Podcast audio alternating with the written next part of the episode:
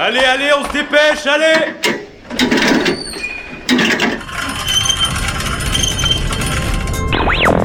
Vie étudiante et associative, c'est la grande voile politique, société, Mais y a pas de voile, abruti culture Immersion dans 10 secondes et même du sport. Big shadow. Four forward. Four forward. Drift into the right level. Tout le monde est à son poste?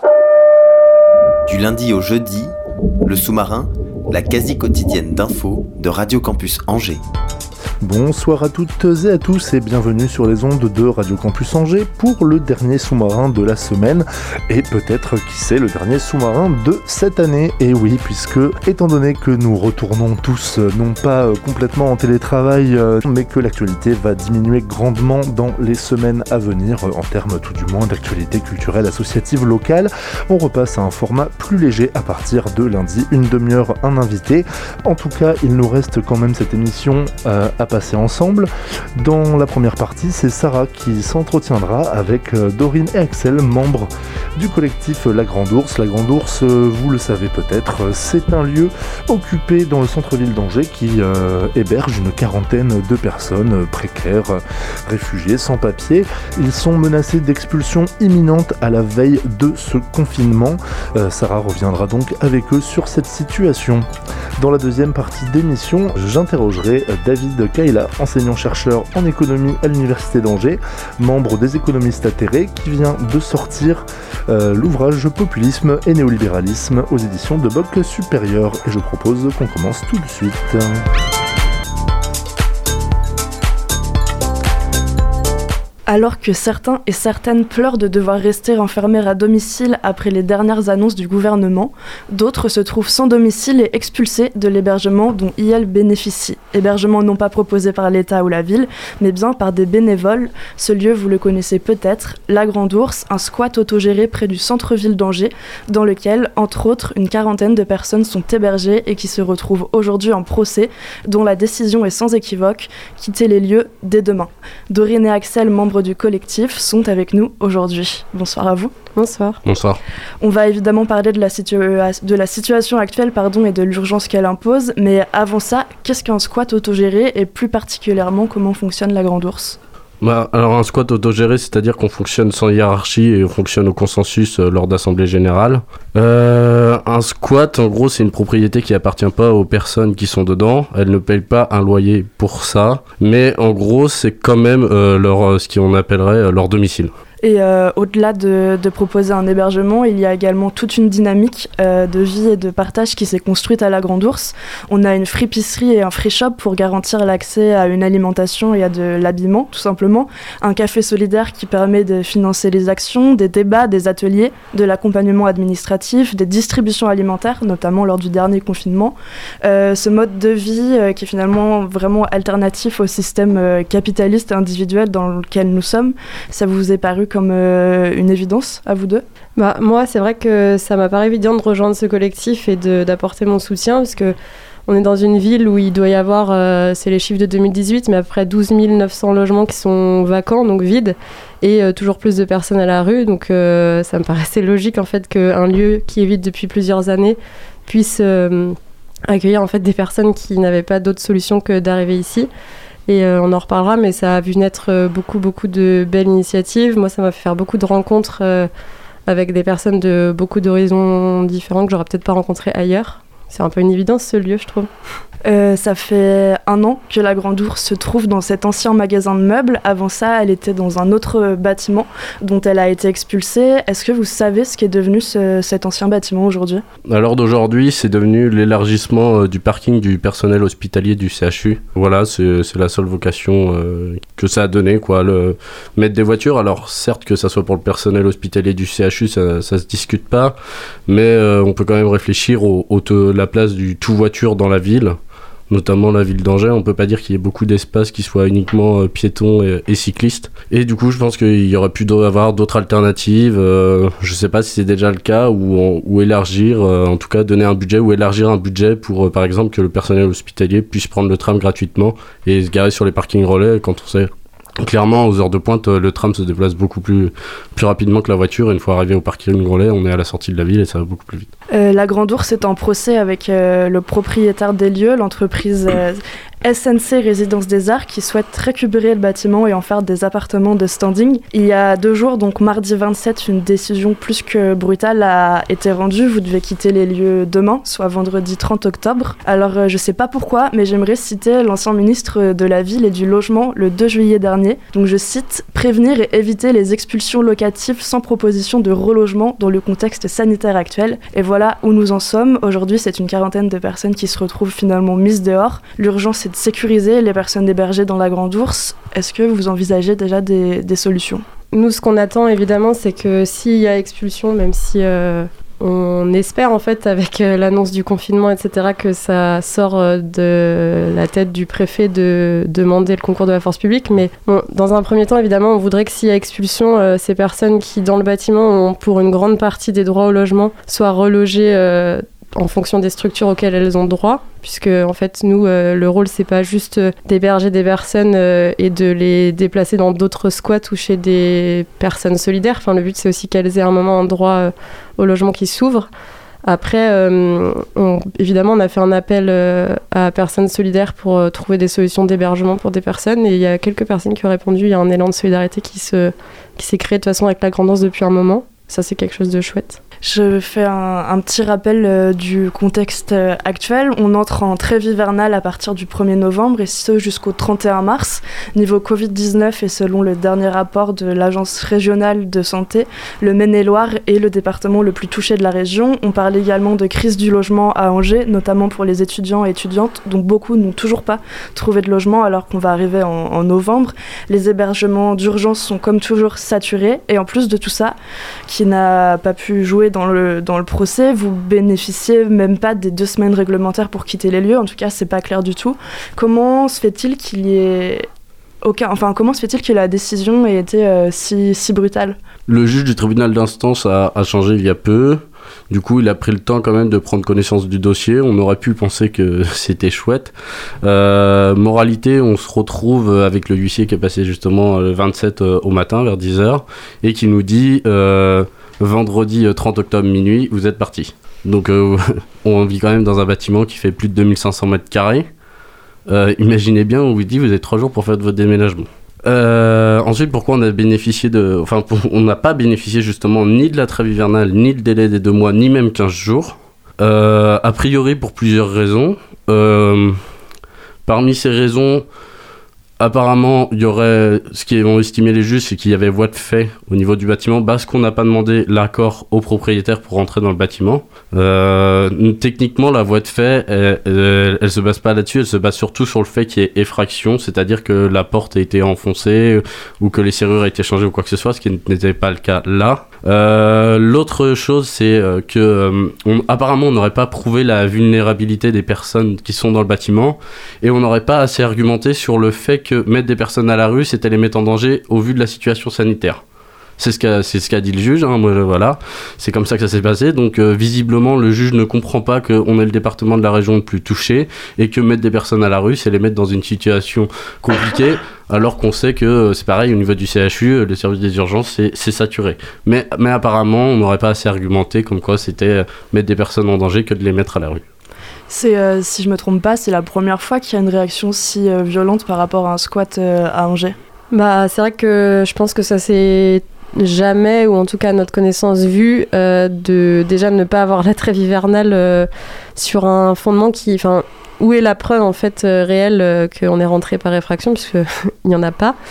Euh, donc ça c'est quand même enfin moi c'est quelque chose que je trouve d'assez injuste en fait de devoir quitter des lieux sur un fondement qui n'est pas avéré en fait où il n'y a pas de, de réelles preuves et, euh, et c'est vrai que c'est symbolique quoi d'avoir une expulsion à la veille de la trêve hivernale euh, et sinon ça a jamais dû arriver avant. Il y a toujours eu par exemple pour l'ancienne grande ours on avait eu la possibilité de faire un recours on avait eu des délais on avait eu la trêve hivernale enfin. Ce qu'il y a, c'est qu'on aussi on nous dit qu'on porterait préjudice au projet du propriétaire. Il faut savoir que quand on est arrivé dans le bâtiment, il y avait par exemple euh, pas de, projet en tant que tel, en tout cas rien de posé, et euh, on a eu un, permis de, démolir, si je dis pas de bêtises, qui est, apparu euh, post- post-confinement.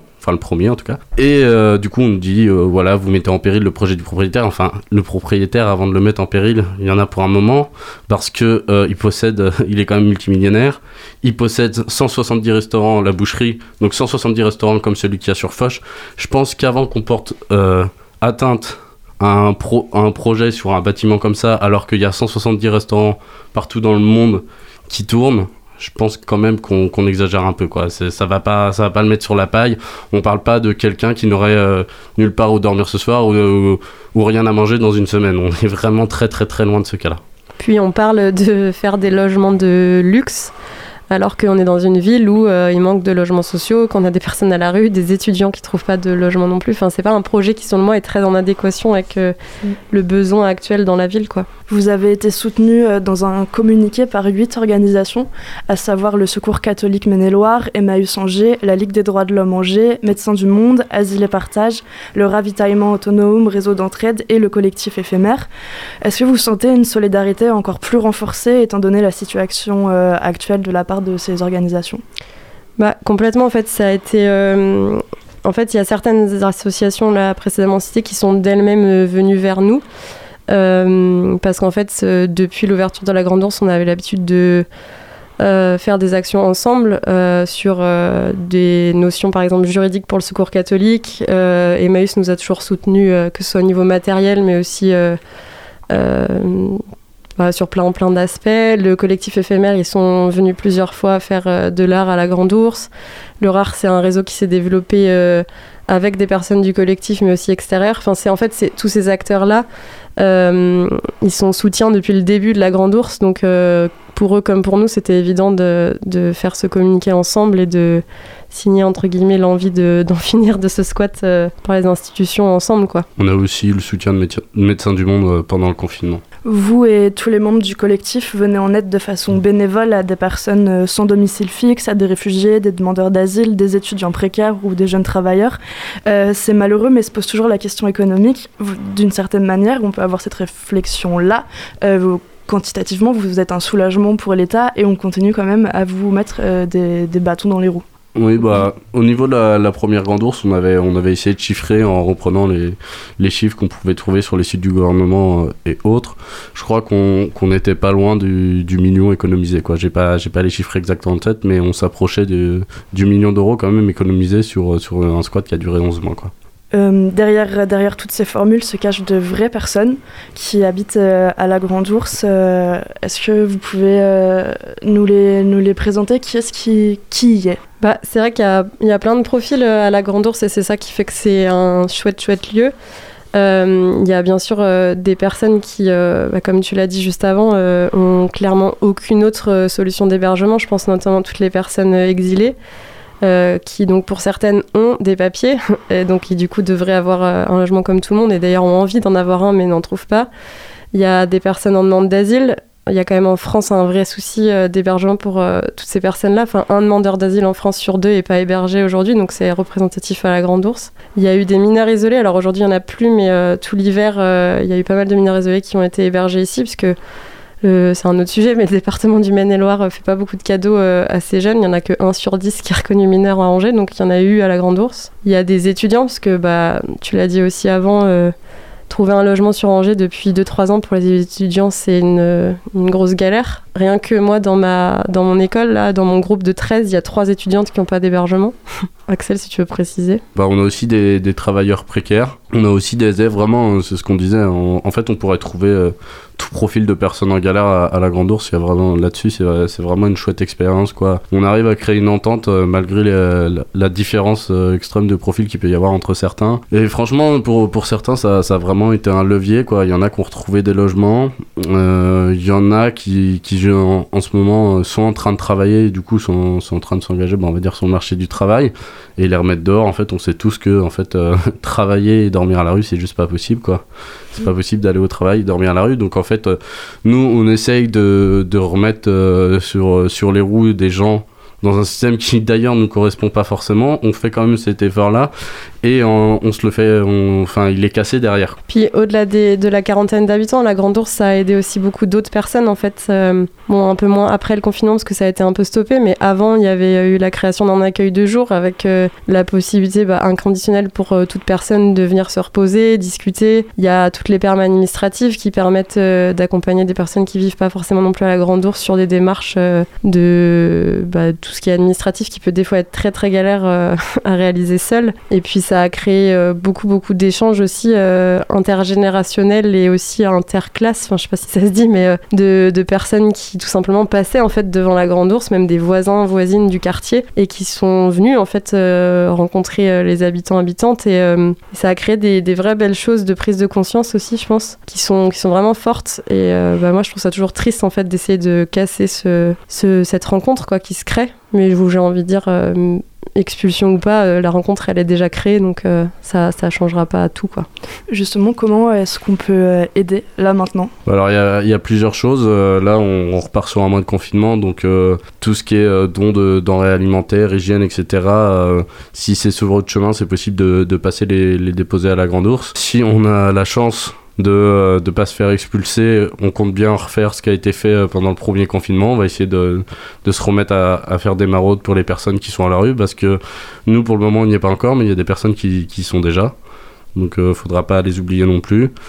Euh, il me semble que sur le lien de la page Facebook, en cherchant un peu, il y a moyen de retrouver le lien vers une cagnotte Litchi. Si jamais vous êtes loin mais que vous avez quand même envie de soutenir, c'est aussi une possibilité. Et aussi pour, pour, anticiper, pour anticiper sur, euh, sur euh, du moyen terme, il y a euh, normalement euh, il y avait une manifestation samedi, le préfet l'a annulée.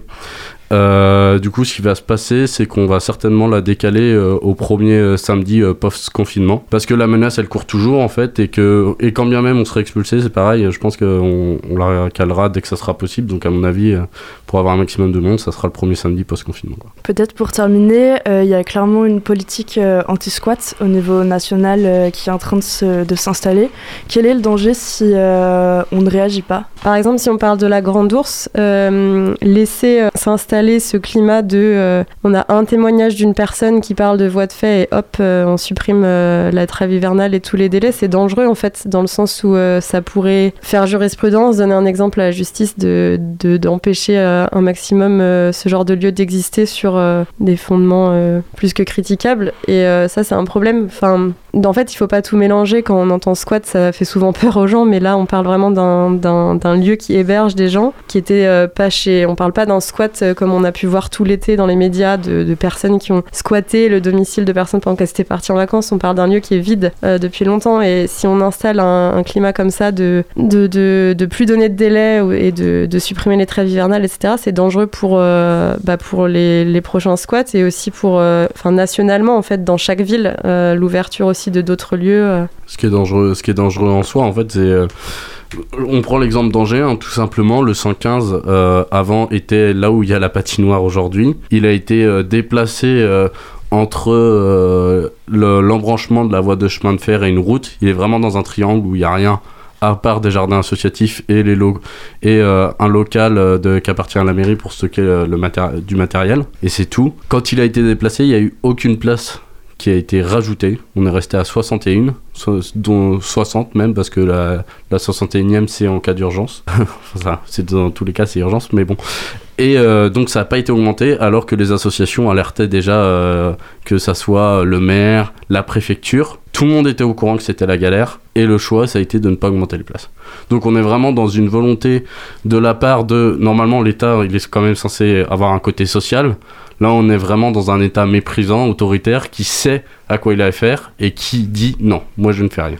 Merci beaucoup d'être euh, d'être venu ce soir. Euh, je rappelle bah, que tout simplement c'est important de- non seulement de se mobiliser, mais en plus de s'informer et de suivre tout ça de près. Peut-être que on peut suivre euh, la page Facebook pour voir euh, tout simplement comment ça se passe, en particulier demain.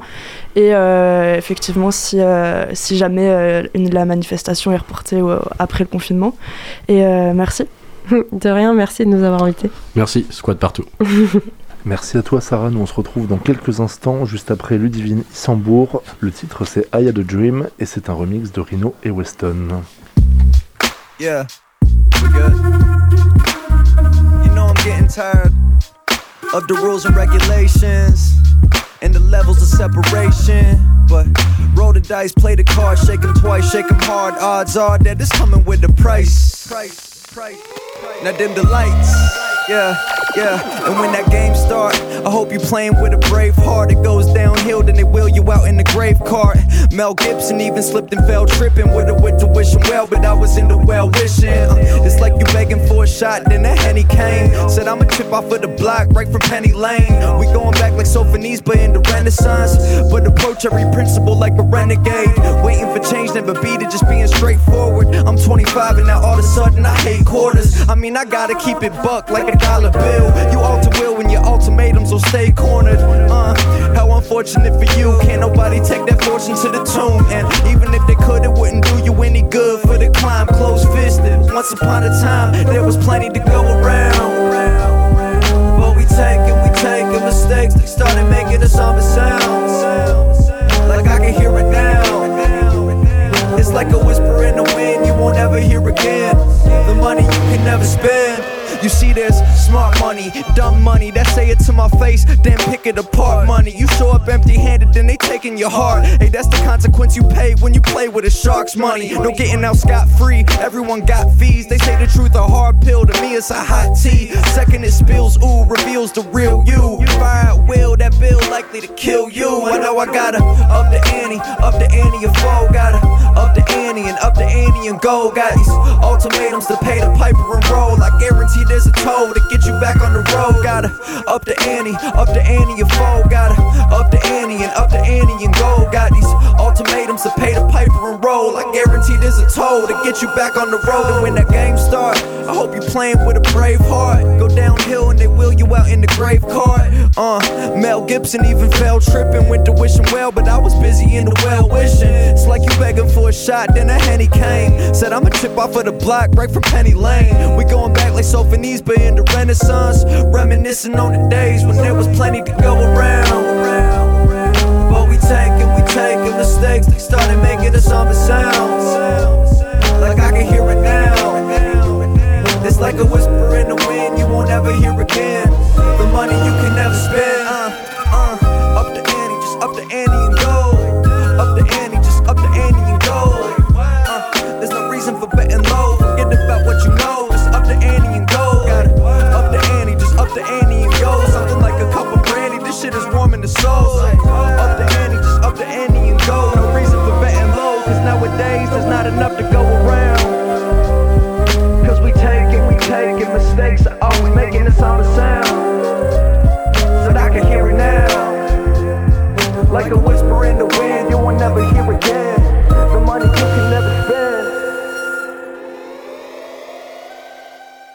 De retour dans le sous-marin, il est 18h27, toujours sur Radio Campus. Et pour cette deuxième partie d'émission, nous sommes donc en compagnie de David Kaila, enseignant-chercheur en économie à l'Université d'Angers, membre depuis 2013 des économistes atterrés, une association d'une cinquantaine de chercheurs et d'universitaires en économie, qui a pour vocation à animer la réflexion collective et à mettre en avant des économistes opposés à l'orthodoxie néolibérale. Il est également l'auteur de deux ouvrages parus aux éditions de Box Supérieur, L'économie du réel face au modèle trompeur en 2018, ainsi que Populisme et néolibéralisme qui est sorti il y a quelques jours. Bonsoir David. Bonsoir. Alors je l'ai évoqué en, en introduction, donc le but des économistes atterrés est de proposer des alternatives à l'orthodoxie ultralibérale. C'est aussi euh, des thématiques que tu abordes dans tes ouvrages. Est-ce que pour commencer, euh, tu pourrais peut-être nous faire une petite définition de ce qu'on entend par là? Par euh, le néolibéralisme, Ouais. c'est ça? Oui, ben en fait, bon, c'est- une grande question, hein, parce que euh, il y a des gens qui contestent même le terme. Tout le monde n'est pas d'accord sur la définition. Bon, concrètement, on peut considérer que c'est l'idéologie dominante, mais une fois qu'on a dit ça, on n'a pas dit grand-chose. Il faut un peu la caractériser. Alors, euh, bon, moi, je, ce que j'essaye de définir, c'est euh, finalement une idéologie qui euh, part du principe qu'il faut faire confiance au marché pour organiser l'ensemble de l'économie. Euh, tout le problème étant que quand on fait confiance au marché pour organiser l'ensemble de l'économie, ben, quelque part, on se retrouve aussi à faire confiance au marché pour organiser l'ensemble de la société, hein, puisque l'économie, c'est au cœur de notre société actuellement. Et donc, on va essayer de, faire fonctionner les marchés le mieux possible en mettant en quelque sorte l'État et l'ensemble des institutions sociales à son service. Et euh, on, on va revenir sur, sur ces thématiques, mais alors avant, euh, est-ce qu'on pourrait revenir également un peu sur ton parcours? Donc, euh, toi, tu as étudié l'économie à Paris 1 et obtenu un doctorat en 2007. Comment ça se passe au cours de ton parcours universitaire ou des échos que tu as pu avoir? Euh, Est-ce que euh, ce modèle dominant est déjà présent et, et modèle assez tôt les futurs économistes, ou est-ce que euh, on a quand même une pluralité de, de modèles quand on étudie en économie? Alors en fait, euh, j'ai pas commencé mes études à Paris 1, je suis de, de province, euh, j'ai commencé mes études à Grenoble, j'étais, euh, j'ai passé mon enfance dans un petit village à 15 km de Grenoble, donc je suis vraiment euh, pas du tout du milieu, on va dire, euh, qu'on peut considérer comme euh, ceux qui vont faire des grandes études, en tout cas à la base. Euh, et c'est vrai qu'à Grenoble, quand j'ai commencé mes études, on avait, enfin, mes enseignants avaient plutôt un discours avec, un peu critique, et je pense que ça m'a beaucoup servi ensuite pour, bah, pour former ma propre, ma, mon- mon- ma propre pensée. Euh, mais alors, il faut aussi dire une chose, c'est que le néolibéralisme n'est pas une théorie économique. C'est au départ, c'est quand même une doctrine politique, c'est-à-dire c'est une réflexion sur l'action de l'État. Mais derrière, évidemment, cette, euh, action de l'État, il y a, cette, comme j'ai dit tout à l'heure, cette confiance euh, dans, le- dans les mécanismes du marché, qui elle-même vient des théories économiques. Hein, mais euh, alors, les théories économiques. euh, Elles sont, euh, elles sont variées. Euh, heureusement euh, que euh, on a encore euh, des enseignants euh, alors pas partout, pas dans toutes les facs, mais euh, bon, j'en fais partie bien sûr, donc euh, voilà, moi aussi j'ai une vision un peu critique euh, de la pensée économique. Et, d'ailleurs, je pense que on peut pas être un chercheur dans n'importe quelle discipline si on n'a pas un peu un regard un peu critique ou distancié par rapport à sa propre discipline. On- n'est pas là pour, pour appliquer un programme ou pour répéter ce qu'on a appris plus, tôt. On est là pour exercer, en tant que chercheur hein, en particulier, pour exercer une, forme de réflexion critique ou en tout cas de faire progresser la discipline dans laquelle on est investi. Et euh, donc ça demande évidemment de à chaque fois reposer les hypothèses, réfléchir sur les conclusions euh, auxquelles euh, nos prédécesseurs sont arrivés. Et c'est vrai que la question des marchés, c'est une question qui m'a toujours fasciné. hein, pa- parce que derrière cette, idée que les marchés sont efficaces, il y a- l'idée que fait, l'ensemble de la société peut être quelque part mis en équation. C'est-à-dire qu'on peut laisser les individus libres et puis comme des atomes, ils vont s'organiser, s'auto-organiser à travers les mécanismes du marché et aboutir à des prix, aboutir à des comportements qui vont être socialement optimum. Et, et cette idée, en fait, elle est fascinante pour les économistes parce que ils ont l'impression qu'ils peuvent étudier la société humaine un peu comme ils étudient euh, des atomes, c'est-à-dire la physique. Et je crois que derrière cette- ce, postulat d'efficacité des marchés, il y a, surtout euh, une espèce de, de quête de scientificité. euh, parce que si, au contraire, eh bien, on analyse la société dans toute sa complexité, en, s'intéressant aux institutions sociales, à l'anthropologie humaine, euh, à tout ce qui est irrationnel dans le comportement des êtres humains, euh, eh bien, on va en quelque sorte euh, salir la science, la beauté de la science. On va casser un peu les modèles. Et euh, voilà. Mais moi, mon sentiment, c'est qu'en fait, tout le monde sait que ces modèles ne fonctionnent pas vraiment, mais on a toujours une forme de fascination, hein, à la fois par certains économistes et aussi par, par le- les personnels politiques, qui eux aussi trouvent aussi une façon assez commode de gérer la société en, euh, ben, en se reposant sur des mécanismes de marché, en, en- suscitant des... hein, c'est c'est un peu ce qu'on a entendu Emmanuel Macron il n'y a pas très longtemps dire euh, non, non, je ne peux pas augmenter euh, euh, le RSA parce que sinon les gens ils vont pas travailler. Hein, donc cette idée que les individus, en fait, ils sont des agents maximisateurs. Si jamais ils touchent davantage dans les aides sociales, alors forcément, hein, ils, ils vont pas travailler parce que le travail c'est pénible. Mais, mais on comprend pas que bah, les gens, ils ont envie de contribuer socialement aussi. C'est- pas juste euh, des calculs d'intérêt pur euh, ou de maximisation euh, de, ces revenus monétaires qui, est derrière les comportements des gens.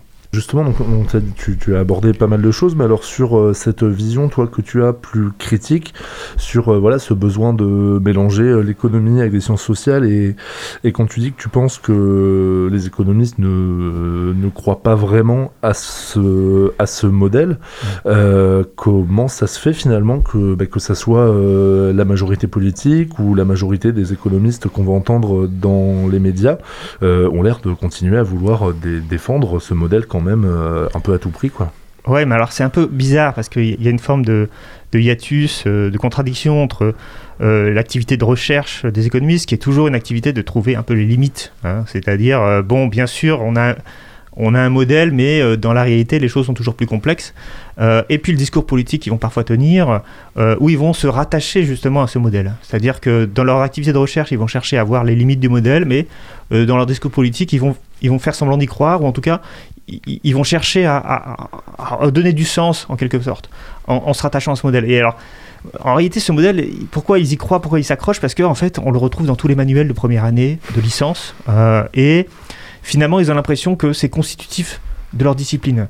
Il y a une chose qui est, fascinante d'ailleurs, parce que la pensée économique, à l'origine, euh, dès euh, même Adam Smith, hein, qui est considéré aujourd'hui comme un libéral, pour Smith, le marché, c'est qu'une des parties de la grande question de la richesse, euh, sa, production, sa distribution, etc. Euh, on va dire que Adam Smith n'a pas une, analyse de l'économie qui euh, euh, est une analyse du marché. Euh, le marché va prendre de l'importance bien plus tard, euh, à la fin du 19e siècle, quand on va chercher euh, à, à- faire de l'économie une science dure. Et donc, euh, dans ce cas, le marché va prendre un autre rôle, Euh, pas juste un rôle annexe, euh, l'une des composantes de l'économie, ça va être le cœur de l'économie. C'est-à-dire, on va ici, là, euh, c'est ici qu'on invente les lois de l'offre et la demande. hein. C'est à ce moment-là, à la fin du 19e siècle, on va les mettre au cœur de la pensée économique. Jusqu'à aujourd'hui, hein, euh, je, cite souvent cette phrase de Jean Tirole parce que je trouve absolument fascinante et vertigineuse. Donc, Jean Tirole, c'est un prix Nobel d'économie français. hein. C'est notre le, premier qu'on qu'on a eu. Ensuite, maintenant, on a eu euh, Esther Duflo, qui est pour le coup beaucoup plus intéressant de mon point de vue. Hein, mais Jean Tirole, donc c'est vraiment celui qui incarne aujourd'hui le, mainstream, c'est la pensée dominante orthodoxe de l'économie, qui dit finalement l'économie, euh, je cite de mémoire, c'est en quelque sorte l'étude de la rencontre de l'offre et la demande.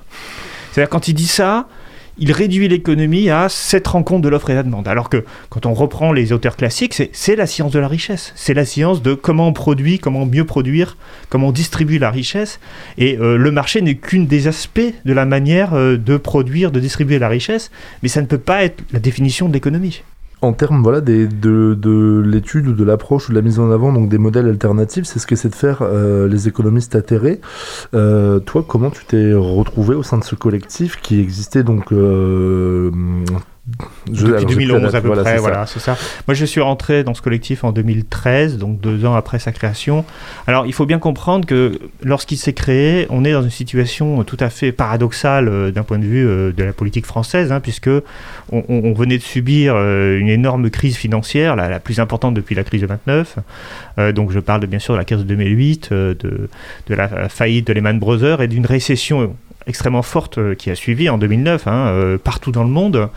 Euh, et, donc cette récession, elle avait entraîné un certain nombre de gouvernements à, prendre des mesures euh, de, de- justement de soutien de l'économie par l'État. Donc d'ailleurs des choses qu'on retrouve aussi aujourd'hui, mais si, vous, si, vous, si, tu veux, on pourra en parler. Euh, mais au- aussi ce qu'on appelait le retour de Keynes. Alors Keynes, c'est- un économiste qui, qui, dit qu'il faut que l'État intervienne dans, le marché et dans l'économie, parce que le système économique fondé sur le simple marché libre, en fait, ne fonctionne pas. Alors, en fait, on retrouve ici les, les grands débats entre économistes, entre ceux qui croient et ceux qui n'y croient pas. Et donc, évidemment, après la crise de 2008, on pouvait plus dire euh, il faut faire confiance au marché pour, pour que l'économie s'auto-équilibre. Donc, on a eu euh, cette parenthèse keynésienne euh, qui a duré deux ans. Même pas en fait, hein, et qui dès la fin 2010, on, se on- revient sur l'idée ah là là arrêtez, il faut, il faut réduire, la défici- le- ré- réduire la dette, limiter les déficits, et on retrouve des politiques dites d'austérité qui vont en fait conduire à ce qu'en 2011, on, on retombe en récession. Et nous, euh, enfin un certain nombre d'économistes, hein, euh, euh, trouvaient ça absolument hallucinant parce qu'on voyait que la conséquence de, la confiance qu'on avait, de l'excès de confiance qu'on avait accordé pour les marchés, avait entraîné donc cet effondrement économique et que là, à nouveau, hein, après avoir en quelque sorte socialisé les pertes, c'est-à-dire euh, fait payer par le contribuable les, erreurs de la finance, euh, eh bien, on se disait, ben, finalement, on va revenir comme avant. Et, euh, nous, bah voilà, donc on a des économistes donc atterrés, atterrés par ces politiques, atterrés par cette gestion à la petite semaine de, la crise, qui était aussi une crise sociale évidemment, qui s'est montée en collectif avec un petit livre hein, qui s'appelle Le Manifeste des économistes atterrés. Donc au départ, c'est un livre en fait, hein, qui a été écrit par euh, quatre, économistes euh, et qui, euh, s'est beaucoup vendu à plus de 100 000 exemplaires. Et ce livre, eh bien, il essaie de, casser 10 idées reçues sur l'économie, 10 idées qui étaient en fait la matrice de- des politiques économiques depuis, on va dire depuis les années 80, enfin j'ai envie de dire même depuis encore plus longtemps, et qui sont des idées fausses. Et donc voilà, donc on a essayé de dénoncer ces idées fausses. Euh, voilà, et donc après, ben, comme on a vendu beaucoup de livres, on a dit bah, il faut qu'on continue le combat.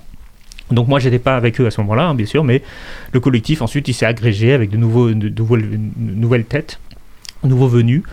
Euh, et puis ben, depuis, ben, on essaye de- d'organiser des conférences, euh, d'écrire des, des articles, on publie toujours beaucoup de livres. hein. Euh, euh, voilà, donc on essaie de, de mener un combat qui est à la fois un combat, enfin plutôt au- auprès du grand public, hein, mais qui est aussi un combat où on essaye de donner un certain nombre de solutions, de réfléchir un peu sur des politiques alternatives. Donc tu l'as dit, 100 000 exemplaires, vous êtes assez suivi également sur les réseaux. On peut vous voir à l'occasion, euh, vraiment à l'occasion sur euh, les différents plateaux euh, télé. Quand on parlait d'économie, mais alors beaucoup moins que certains experts, on va dire les, fameux éditocrates. Est-ce que toi tu arriveras à définir un peu l'influence que vous avez au fil des ans? Et est-ce que c'est pas un peu frustrant des fois de voilà d'essayer de faire entendre d'autres voix au sein d'une société que ce soit au niveau politique ou médiatique qui est quand même toujours ancrée sur ses, convictions? Ce qui est amusant, c'est que la plupart de ces éditocrates euh, euh, ne sont pas économistes. hein. Euh, moi, je pense évidemment à ceux, que tout le monde connaît, les, François Langlais, Dominique Seux, sont des journalistes. hein. Ils n'ont jamais. Dominique Seux, il a, je crois, un doc d'économie, un pas plus. hein. Après, il a fait des études littéraires de journalisme. Euh, François Langlais, je crois que c'est pareil. Je crois qu'il a jamais vraiment fait d'études d'économie. Bien sûr, aucun de ces deux personnes n'ont- de thèse. Alors après, c'est pas juste. ils font un travail de journaliste et parfois un bon travail de, de pédagogie, etc. Mais le problème, c'est que ils ont aussi des idées préconçues. Euh, ce qui fait qu'au lieu d'être euh, juste euh, des personnes qui vont en quelque sorte essayer de, comment dire, de vulgariser la science, comme ce que devrait faire en fait tout journaliste scientifique et tout journaliste économique, de passer en quelque sorte les découvertes scientifiques, et bien en fait ils se substituent en fait. hein. Moi je trouve par exemple assez intéressant que sur France Inter maintenant le vendredi il y a un débat entre Dominique Seux qui, qui donc n'est pas du tout économiste et, Thomas Piketty qui lui est un économiste, un chercheur connu dans le monde entier. Et euh, qu'on mette ces deux personnes à égalité, je, trouve, enfin, voilà, j'avoue que ça, me dépasse un peu. Alors bon, euh, cela dit, euh, moi je, je suis pas frustré. Je pense pas que les économistes atterrés soient frustrés du fait que notre voix, effectivement, hein, c'est pas forcément la plus entendue. En même temps, on n'est pas forcément non plus les seules voix légitimes. Je pense que dans, la pensée économique, il faut, faut qu'il y ait un débat, que c'est euh, moi, je ne vais, pas- interdire aux autres et à ceux qui ne pensent pas comme moi de parler. Je, pense que c'est par la diversité qu'on arrive à, comprendre un certain nombre de choses. Surtout que l'économie, c'est pas une science dure, c'est une science quand même qui, est complexe, euh, qui, implique des choix politiques. Euh, en fait, un, économiste, pour moi, il peut pas arriver avec une solution. Il, peut juste arriver avec un choix. C'est-à-dire, par exemple, moi, je comprends pas qu'un économiste puisse euh, dire euh, il faut pas réduire le temps de travail, par exemple, ou il faut augmenter le temps de travail, euh, enfin, ou il faut réduire le temps de travail, enfin, dans les deux positions. On, en fait, dans, les deux positions, en fait, on, tranche un débat qui est en fait pas un débat économique, mais un débat politique. Je veux dire par là que réduire ou, pas le temps de travail, c'est une question d'organisation de la vie sociale. Qu'est-ce qu'on veut faire de notre société? Et, et c'est et ça, l'économiste, il n'a rien à dire. L'économie, c'est les moyens d'arriver à un choix social euh, le plus efficacement possible. L'économie n'a pas à déterminer le choix social. Et, euh, et, je pense que, du coup, ça veut dire quoi? Bah, Ça veut dire que la société, dans son ensemble, euh, les personnels politiques, il a besoin d'entendre les avis divergents de- des économistes. Et, euh, et, et les décisions ne doivent jamais être prises par des économistes. C'est pour ça que moi, par exemple, je suis assez mal à l'aise quand on me dit qu'est-ce que vous pensez de ceci, de cela? Bien sûr que j'ai une pensée, bien sûr que j'ai un avis. Je suis un citoyen engagé, je m'intéresse à la société dans laquelle je vis et, à la politique et je vote aux élections. Mais d'un autre côté, je pense que c'est pas moi en tant que personne, en, que- en tout cas, c'est pas moi en tant qui doit arriver avec des solutions par- pa- parfaites. Euh, ce que je dois faire, c'est juste proposer une analyse, euh, plutôt une analyse critique, c'est ce que j'essaie de faire, de manière à ce que les personnes euh, se sentent libres finalement ou comprennent les choix politiques qui sont, sous-tendus par bah, ce qu'on leur demande de faire, c'est-à-dire voter aux élections, et comprennent les conséquences économiques de ces choix. C'est surtout ça qui m'intéresse. Mo- Moi, je dirais pas il faut travailler plus ou il faut travailler moins. Je dirais qu'est-ce que vous voulez comme société? Et en fonction de ce que vous voulez, je peux vous dire si euh, euh, voilà s'il faut travailler moins ou pas et surtout si vous décidez par exemple de travailler moins, bah, euh, essayez de comprendre les conséquences qu'il y aura derrière parce que évidemment je supporte pas les gens qui arrivent en disant j'ai la solution pour tous vos problèmes, faites ceci cela. En général, c'est jamais comme ça. Il y a toujours quelqu'un qui paye derrière. Ce livre que tu as sorti, donc Populisme et néolibéralisme, euh, tu as publié un billet pour accompagner euh, sa sortie, dans lequel tu dis que le point de départ, c'était une interrogation que tu avais aussi sur ton précédent ouvrage, euh, sur, je cite, l'impossible conciliation entre le monde marchand et les besoins sociaux fondamentaux des êtres humains. Est-ce que tu peux développer ce, point de départ et ce qui t'a amené à, écrire ce livre? Bah, c'est vrai que dès le départ, comme je le disais tout à l'heure, ma question fondamentale, ma question de recherche, quelque part, dès ma première année de, à la fac de Grenoble, c'était euh, comment fonctionne le marché, qu'est-ce que c'est que le marché, et euh, euh, comment cet univers marchand finit par envahir toute la société? J'a- J'avais été assez frappé par justement cette, espèce de fascination des modèles et des courbes d'offres et de demande. Et quand on regarde ces courbes d'offres et de demande et les hypothèses sur lesquelles elles sont fondées, on s'aperçoit qu'il y a plein de problèmes. En gros, que le modèle ne représente pas la réalité. Donc ça, c'était un peu le, le livre antérieur, hein, l'économie du réel, où justement, je- j'ai essayé de, débusquer les erreurs des modèles et euh, finalement les conséquences que ça avait. C'est-à-dire que ces erreurs n'étaient pas neutres dans les choix politiques qu'on faisait après. Et ensuite se pose une autre question qui est celle des conséquences politiques et sociales d'une gouvernance, c'est-à-dire d'une manière de gouverner qui euh, fait des marchés, euh, qui met les marchés au cœur de la société. Et en fait, mon hypothèse, en tout cas ce sur quoi je travaille, c'est que lorsque on met les marchés au cœur euh, du processus social, des interactions sociales, de, de- la création et la distribution de la richesse, on frustre énormément les gens. En fait, ça veut dire que finalement, ce qu'on ne met pas au cœur euh, de la société, c'est la politique. Or, la politique, elle est là justement pour trancher les différends, pour essayer de euh, non seulement trancher les différends, mais trouver un moyen de concilier des intérêts contradictoires. Or, quand on dit vos intérêts contradictoires vont être tranchés par regarder ce jeu euh, parfait qui est le marché et les, lois de l'offre et la demande, euh, on est en train de, en quelque sorte, de se désengager euh, et d'utiliser une espèce de, de même- enfin, d'une machine en fait qui est faite pour ça, qui va trancher les conflits pour à la place des gens en fait. Et, ça, euh, bah, évidemment, ça crée de la frustration, ça crée de la, même de la colère. Euh, C'est-à-dire qu'après, on est en train de dire, bah, si vous avez perdu, si vous êtes à la rue, c'est de votre faute. Hein, J'entendais tout à l'heure, la première partie de l'émission extrêmement intéressante sur, sur les squats. Euh, ouais, bah, les gens qui sont à la rue, ils sont à la rue. On peut pas dire c'est de votre faute, on peut pas juste dire démerdez-vous. parce que globalement, s'ils sont à la rue, c'est aussi parce que c'est les perdants du capitalisme.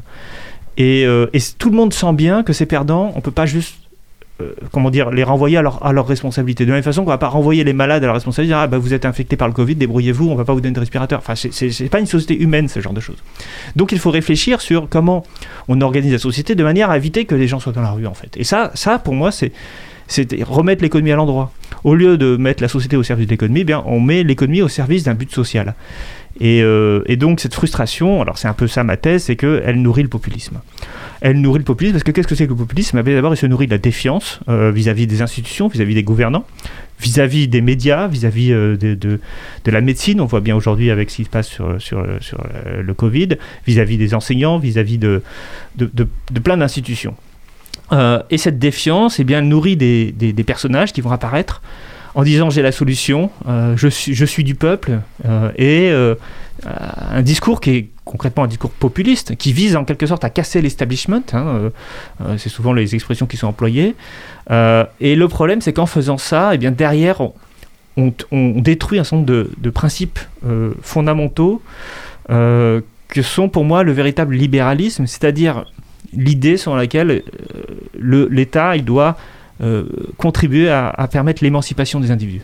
En fait, cette espèce de colère euh, populaire qui surgit de plus en plus régulièrement maintenant et qui, qui met à la tête des États des dirigeants populistes, qui, qui, en fait existent parce, parce qu'ils expriment cette colère et parce qu'ils veulent combattre une forme d'establishment, euh, eh bien, elle détruit un certain nombre de principes sociaux et de principes démocratiques euh, qui est pour moi très dangereux. Et donc, je, pense qu'en fait, on arrive à un moment où le néolibéralisme s'autodétruit en quelque sorte. Et c'est cette autodestruction qui personnellement me fait peur. Et euh, voilà, c'est un peu le, cœur de mon ouvrage. Il s'autodétruit, mais est-ce que finalement, on... alors je, vais vraiment y aller à, tâtons dans ce que je vais dire, et, tu me diras si je raconte des choses euh, erronées, mais euh, même quand on voit l'avènement de, de personnes au, au chef d'État populiste, euh, le néolibéralisme continue à, à tourner quand même, et tu dis qu'il a Mm. sa destruction en soi, mais pour l'instant, en tout cas, on ne voit pas encore, on n'en voit pas encore le, le bout, quoi. Alors, il faut bien distinguer une politique de classe, une politique capitaliste, une politique néolibérale. Concrètement, Trump, il mène une politique de classe. Enfin, je veux dire, euh, c'est un, c'est un grand bourgeois, c'est un, c'est un chef, d'entreprise, un multimillionnaire, euh, enfin un milliardaire même, hein, euh, qui d'ailleurs est un héritier à la base. hein, il n'a rien construit Mhm. lui-même, il, il doit tout à son père. Euh, Et donc, euh, et donc, il va évidemment pas mener une politique contre ses propres intérêts, euh, et il va mener une politique qui sert, c'est vrai, hein, les, euh, les plus riches et les grandes entreprises. Et en même temps, Trump, euh, c'est ça où ce qui est intéressant, c'est qu'il rompt avec le néolibéralisme. Euh, pourquoi il rompt avec le néolibéralisme? Parce qu'en fait, il est contre le libre-échange, euh, il est contre l'indépendance de la Banque centrale, puisqu'il a plusieurs fois promis de démettre le président de la Fed. En réalité, il est contre l'état de droit, et on le voit encore dans d'autres gouvernements populistes, bien sûr en Europe centrale, en Hongrie, en Pologne. Et, et finalement, il est aussi contre les libertés individuelles. Et en fait, là, on bascule en fait. C'est-à-dire, ce que j'essaie de démontrer dans mon ouvrage, c'est que le néolibéralisme, c'est pas ça à la base. C'est pas une politique de classe. euh, c'est pas. Bien sûr qu'il va servir des intérêts, mais au départ, c'est pas son but premier. Son but premier, c'est d'organiser la société autour des marchés, euh, en pensant que derrière cela allait, éme- allait émerger une forme de justice euh, économique euh, qui allait devenir une justice sociale. Euh, sauf que comme ça ne fonctionne pas, eh bien, on voit une espèce de, de, créature euh, qui est pour moi le produit du néolibéralisme, qui est par exemple Donald Trump, mais on peut penser aussi à beaucoup d'autres personnes, hein, ce n'est pas le seul, euh, qui lui émerge parce que, en quelque sorte, c'est l'image que je prends dans le livre, un peu un dompteur de lion. hein, mais il va dompter les marchés. C'est-à-dire qu'il dit, moi, je suis un chef d'entreprise, euh, ma fortune, je ne l'ai pas faite en respectant les règles du marché. Euh, je vais euh, taxer la Chine, taxer les Mexicains, je vais remettre de l'industrie. Et en fait, qu'est-ce qu'il incarne? Il incarne une volonté politique. Et, et cette volonté politique, elle n'est plus du néolibéralisme. Ça ne veut pas dire qu'elle est bonne. ça ne veut pas dire qu'elle contribue au bien-être social. Ça ne veut pas dire que euh, elle propose, elle va or- organiser, propose d'organiser une société plus juste. C'est tout le problème. C'est-à-dire que, euh, en fait, ce néolibéralisme, il est pour moi extrêmement, enfin, ce, populisme-là, il est en fait extrêmement dangereux et peut-être plus dangereux que le néolibéralisme, même si l'un est le produit de l'autre euh, et de quelque part ils sont en quelque sorte indissociables. Mais euh, voilà, donc c'est cette transformation et ce danger que, je veux souligner dans, mon, dans mon livre. Et tout ce qu'on tout ce qu'on raconte là une, une- connotation un peu particulière aussi, puisque là on est euh, à la veille euh, d'un nouveau euh, confinement, mais comme l'a bien dit le président, on pourra cependant aller travailler plus facilement. Donc cette mainmise un peu du marché sur la vie, la vie sociale, sur la, la- la société, là on est un peu dedans, où on nous ramène Ah oui. un peu vraiment à notre plus simple fonction de, de production et de consommation. Ah oui, mais alors autant Trump n'est pas un néolibéral, né- néolibéral autant, euh, euh, autant Macron euh, l'est. Euh, lui, tout, ce qu'il dit, euh, en fait, c'est une pensée, et à la pensée d'Emmanuel Macron, c'est une pensée qui est née dans les années 90, au, moment, on va dire, de l'apogée du néolibéralisme, et qui, euh, de mon point de vue, n'a pas beaucoup varié. Alors, cela dit, bon, bien sûr que, en fait, ce, ce dont il a peur, c'est d'un effondrement économique de la France, notamment par rapport à ses voisins. Et bon, quelque part, c'est- le, le principe du néolibéralisme, c'est- toujours de se comparer aux autres, hein, d'être dans un esprit de concurrence. Et là, en fait, ce qui se passe, c'est que la France euh, a très mal géré euh, la pandémie. Enfin, voilà, clairement, euh, je veux dire, on, voit qu'on a euh, 50 000 euh, euh, infections par jour, là où l'Allemagne sont à 15 000. Eux confinent au moment où nous, on était il y a trois semaines. Donc, ayant très très très mal géré, il essaie de sauver les meubles en disant il faut aller travailler. Mais en fait, bon, là, je ne suis pas devin, mais je, pense que plus on veut sauver les meubles, moins on lutte efficacement contre la pandémie. Et en réalité, on va finir par sacrifier à la fois la santé des gens et, et l'économie. C'est un peu le problème. Pour ce qui est de la crise économique qui est quand même annoncée pour euh, arriver, euh, bah, euh, on est déjà potentiellement dedans, On est déjà dedans. on est déjà dedans, et qui devrait arriver, on la présente comme une crise euh, bien plus conséquente que 2008. Ouais. À quel moment, j'ai Alors, envie de dire, on va la, ressentir et qu'est-ce que ça va donner on est déjà dedans. On est déjà dedans. On est déjà dedans, seulement les effets n'en n'en sont pas encore terminés. Et, mais j'ai envie de dire même les effets de la, du premier confinement ne- sont pas encore arrivés complètement. Et donc là, on rajoute un deuxième effet. Euh, alors concrètement, pour essayer de comprendre pourquoi les effets ne sont pas encore arrivés. D'abord, on, a une chute vertigineuse du nombre de faillites euh, d'entreprises qui est totalement bizarre. On a un effondrement du PIB euh, de 10% sur 2020. Euh, et pourtant, les entreprises qui normalement font faillite ne font pas faillite. Alors pourquoi elles font pas faillite? Parce que le soutien de l'État était tellement massif qu'un certain nombre d'entreprises attendent. euh, que gérer une faillite en plus en période de confinement, de crise sanitaire, c'est extrêmement compliqué. Euh, donc en fait, toutes ces faillites vont finir par arriver à un moment ou à un autre. Euh, et, elles sont repoussées. Donc elles vont arriver d'un coup. C'est ça aussi qu'il faut bien comprendre. Lorsque des faillites d'entreprise arrivent, ça met évidemment des gens à la rue, des employés qui perdent leur travail, mais ça crée aussi des pertes importantes dans le secteur bancaire. Et euh, il peut se passer du temps parce que les banques, euh, elles les agrègent les pertes, elles agrègent les pertes, mais euh, elles font pas vraiment le bilan. Elles font le bilan au bout de six mois, un an. Et c'est là qu'elles se rendent compte qu'elles sont en faillite. Ce qui s'est passé dans la crise de subprime, c'est que le marché de l'immobilier s'est retourné. Les premières faillites de crédit immobilier, c'est début 2007. La faillite de Lehman Brothers, c'est un an et demi après, c'est en septembre 2008. Euh, donc là, en fait, les faillites de, des périodes de confinement, elles vont arriver sans doute encore dans un an, dans un an et demi. Euh, et donc la grave, crise, elle est largement devant nous et très inquiétante parce qu'en plus c'est une crise qui touche le monde entier et encore plus les pays développés que les pays en voie de développement. Donc c'est-à-dire c'est là où il y a le plus d'argent qui a aussi le plus de potentiel de perte. Moi personnellement je suis très inquiet.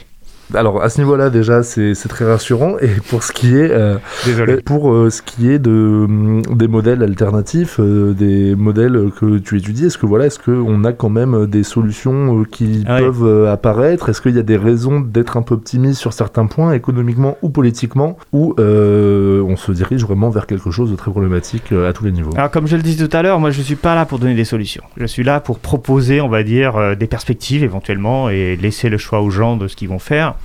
Euh, cela dit, là, on est quand même dans une grande incertitude. Euh, et mon sentiment personnel, c'est que, comment dire, la catastrophe économique sera tellement importante qu'on ne pourra plus la gérer comme avant. Euh, autant en 2008, on pouvait relancer la machine comme auparavant, c'est ce qui, ce qui a été fait. hein. C'est-à-dire qu'après avoir vu le modèle s'effondrer, on a tout de suite essayé de le reconstruire. Euh, autant maintenant, euh, je vois pas comment ça va être possible d'épargner les riches, en fait, c'est ça. Euh, parce que parce que on pourra pas prélever sur les pauvres, parce que eux-mêmes n'auront pas les moyens d'absorber sur les contribuables. hein, c'est ce qui s'est passé concrètement. La crise de 2008 a été payée par les contribuables et par la dégradation des services publics. Euh, par la hausse d'un nombre de taxes sur les carburants, le tabac, etc.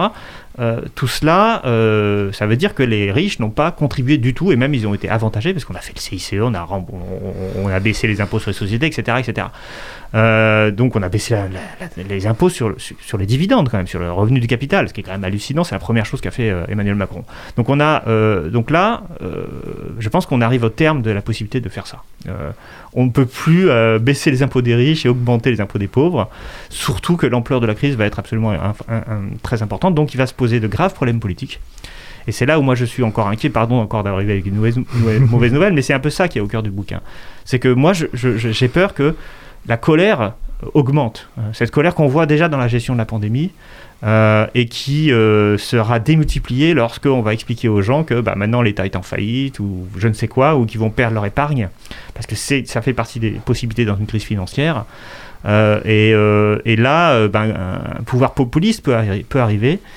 Euh, peut-être pas en France, peut-être dans un autre pays, hein, mais euh, voilà, on va vers un grand moment d'incertitude et je pense que il faut rester serein et il faut être imaginatif et il faut qu'on ait des gouvernements qui, soient, qui agissent de manière responsable en oubliant un certain nombre de manières de penser qui- qui- qu'ils ont pu acquérir auparavant parce que devant nous, on va arriver sur des si- situations totalement nouvelles et pour lesquelles il faudra être euh, imaginatif. Bon, ben, espérons qu'on pourra alors faire appel à notre imagination. Euh, merci beaucoup David d'avoir pris le temps de venir répondre euh, à nos questions. Euh, je rappelle que donc euh, ton livre qui vient de sortir, c'est donc Populisme et néolibéralisme aux éditions de Bec Supérieur. Quant à nous, il va être euh, eh bien déjà l'heure euh, de nous quitter. Euh, le programme de la soirée et du week-end, euh, c'est principalement des rediffusions hein, de par euh, le couvre-feu plus le confinement. Forcément, nos bénévoles sont amenés à rester chez eux. Euh, on se retrouvera quand même la semaine prochaine avec donc le retour de la covidienne en format plus allégé. Euh, D'ici là, eh ben, euh, bon confinement et portez-vous bien malgré tout. Très bonne soirée à toutes et à tous sur les ondes de Radio Campus Angers.